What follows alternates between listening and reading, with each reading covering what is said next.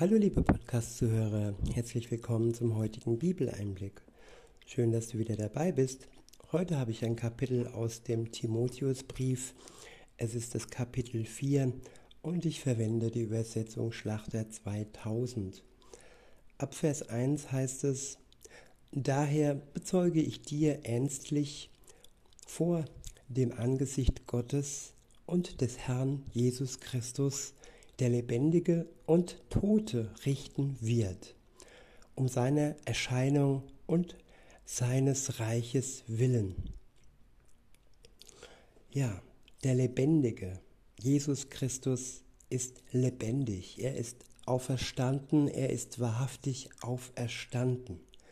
Und er wird die Lebendigen und die Toten richten. Und ja, sein Reich komme und sein Wille geschehe. So heißt es im Vater unser und das ist ein Versprechen und das ist eine Tatsache, dass sein Wille geschieht und dass sein Reich existiert und für die kommen wird, die an ihn glauben. Ab Vers 2 heißt es, verkündige das Wort, tritt dafür ein, es sei gelegen oder ungelegen.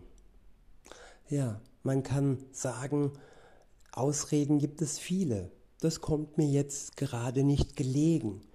Ähm, ja, zu einem äh, späteren Zeitpunkt wäre es mir lieber. Nein, egal ob es gelegen kommt oder nicht, es ist enorm wichtig, dass wir Gottes Wort weiter in die Welt tragen, dass wir es nicht nur für uns behalten, sondern für alle offenlegen, die es nötig haben. Und jeder Mensch hat es nötig. Insofern existiert diese Welt noch. Insofern ist die Zeit der Gnade noch nicht zu Ende und das Gericht ist noch nicht, ja, hat noch nicht begonnen. Ich wiederhole Vers 2 und fahre fort. Verkünde, verkündige das Wort und tritt dafür ein es sei gelegen oder ungelegen. Überführe, überführe, tadle, ermahne mit allem Langmut, mit aller Langmut und Belehrung. Ich wiederhole, verkündige das Wort, tritt dafür ein, es sei gelegen oder ungelegen. Überführe, tadle, ermahne mit aller Langmut und Belehrung. Denn es wird eine Zeit kommen, da werden, da werden sie die gesunde Lehre nicht ertragen, sondern sich selbst nach ihren eigenen Lüsten Lehrer beschaffen, weil sie empfindliche Ohren haben. Ja, und diese Zeit ist schon gekommen, liebe Zuhörer. Die Zeit, in dem die gesunde Lehre, die Wahrheit für viele nicht mehr ertragbar ist. Viele machen sich ihre eigene Lehre, bauen sich ihre eigene Lehre zusammen, beauftragen sogenannte Lehrer, die dann diese Lehre weitergeben. Man kann es auch Propaganda nennen. Und ja, in dieser Zeit sind wir. Insofern ist es wichtig, eine Irrlehre, die uns in die Irre führt, von der Wahrheit zu unterscheiden, die wir nur ja im Wort Gottes in der Bibel finden, nicht in all den anderen Büchern, denn sie widersprechen und sie sind nicht auf dem gleichen Weg, wie die Bibel uns lehrt. Jesus Christus ist Gottes Sohn und diese Wahrheit lesen wir nur in der Bibel. wir lesen sie nicht im Koran oder sonst in irgendeiner anderen äh, ja, Irrlehre, die uns verkündet wird. Weiter heißt es, und sie werden ihre Ohren ähm, und sie werden ihre Ohren von der Wahrheit abwenden und sich den Legenden zuwenden.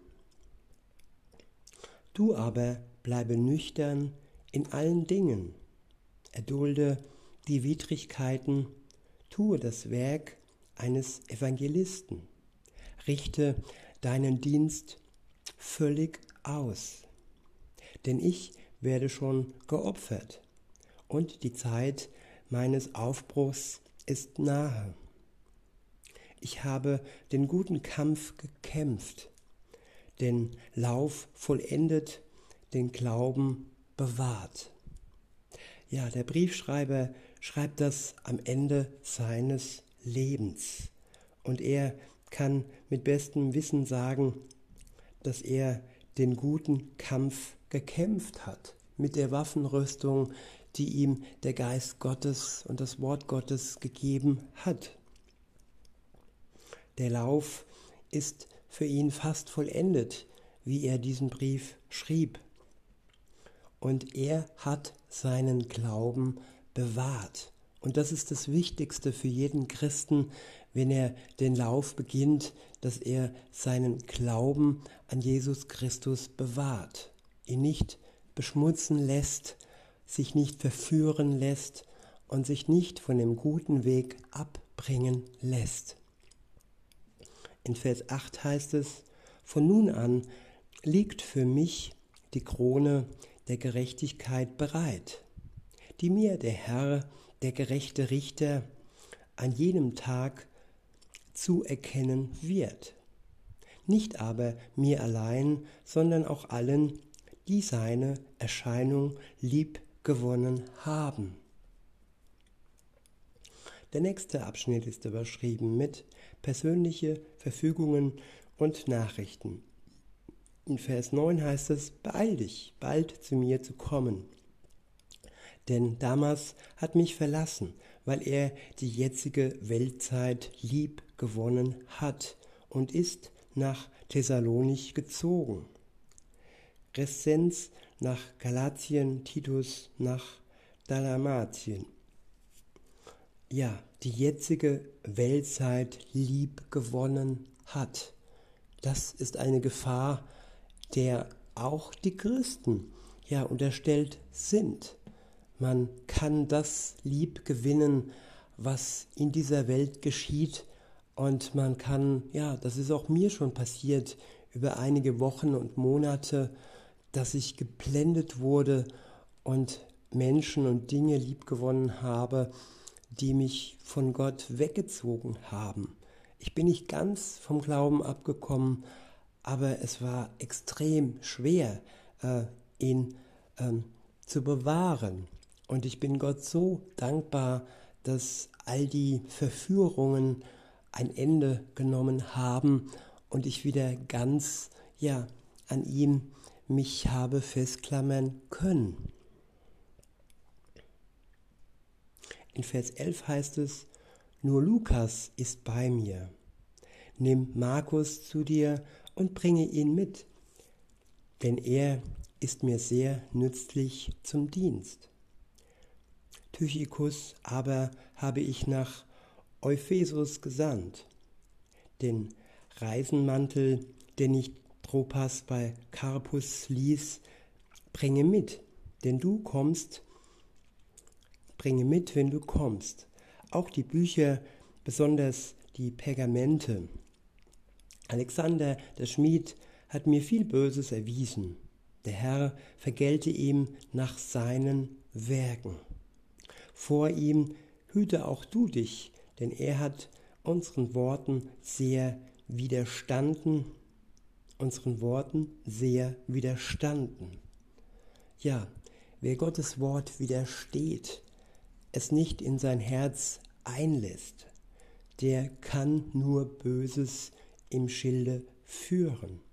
Und wenn wir dann dem Herrn die Vergeltung überlassen und keine eigene Rache nehmen, sondern die Rache ist dem Herrn, dann können wir das Gott abgeben wenn an uns wirklich ja, Böses durch andere geschehen ist. In Vers 15 heißt es, ich wiederhole und fahre fort, vor ihm hüte auch du dich, denn er hat unseren Worten sehr widerstanden. Bei meiner ersten Verteidigung stand mir niemand bei, sondern alle verließen mich. Es werde ihnen nicht angerechnet.